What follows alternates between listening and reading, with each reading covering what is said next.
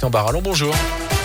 Bonjour Jérôme, bonjour à tous. Et à la une dispositif renforcé dans la Loire, 55 000 créneaux de vaccination sont ouverts dans le département cette semaine au CHU de saint notamment. On a doublé la capacité, montée progressive aussi jusqu'à 2200 injections possibles par jour au vaccinodrome de la Plaine Achille. Un nouveau centre temporaire vient d'ouvrir ses portes également ce matin au Scarabée Riorge, ouvert 7 jours sur 7 de 9h à 17h. Et puis déménagement en cours à Saint-Chamond, le centre de vaccination quitte l'hôpital du Gier pour s'installer à proximité au château du Jarret, augmenter donc sa capacité. Il sera opérationnel dès cet après-midi. Il sera ensuite ouvert 7 jours sur 7 de 8h15 à 17h30.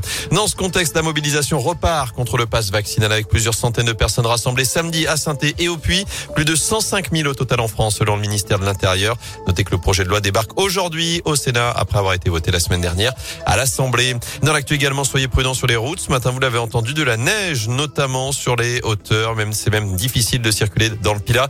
De la neige des 700 mètres d'altitude, c'est compliqué aussi par endroits en Haute-Loire sur le réseau secondaire. Par ailleurs, notez que cinq départements étaient ce matin en alerte rouge dans le sud-ouest, notamment pour crues, pluie et inondations. Coup d'envoi aujourd'hui de la vente aux enchères chez les pompiers de la Loire, des camions, des 4x4 et même des conteneurs démontables pour les plus offrants. Vous pouvez enchérir en ligne jusqu'à lundi prochain. Vous retrouvez toutes les infos sur radioscoop.com. En basket, cet exploit de la chorale après 12 victoires d'affilée. Le leader du championnat de France, Boulogne-le-Valois, est tombé hier. Victoire des Rouennais au bout du suspense 13-92 en région parisienne. Les hommes de Jean-Denis Choulet sont désormais 11e du classement. Enfin, c'était pas hier, c'est pas demain, c'est maintenant la dédicace de Denis Bouanga à son nouveau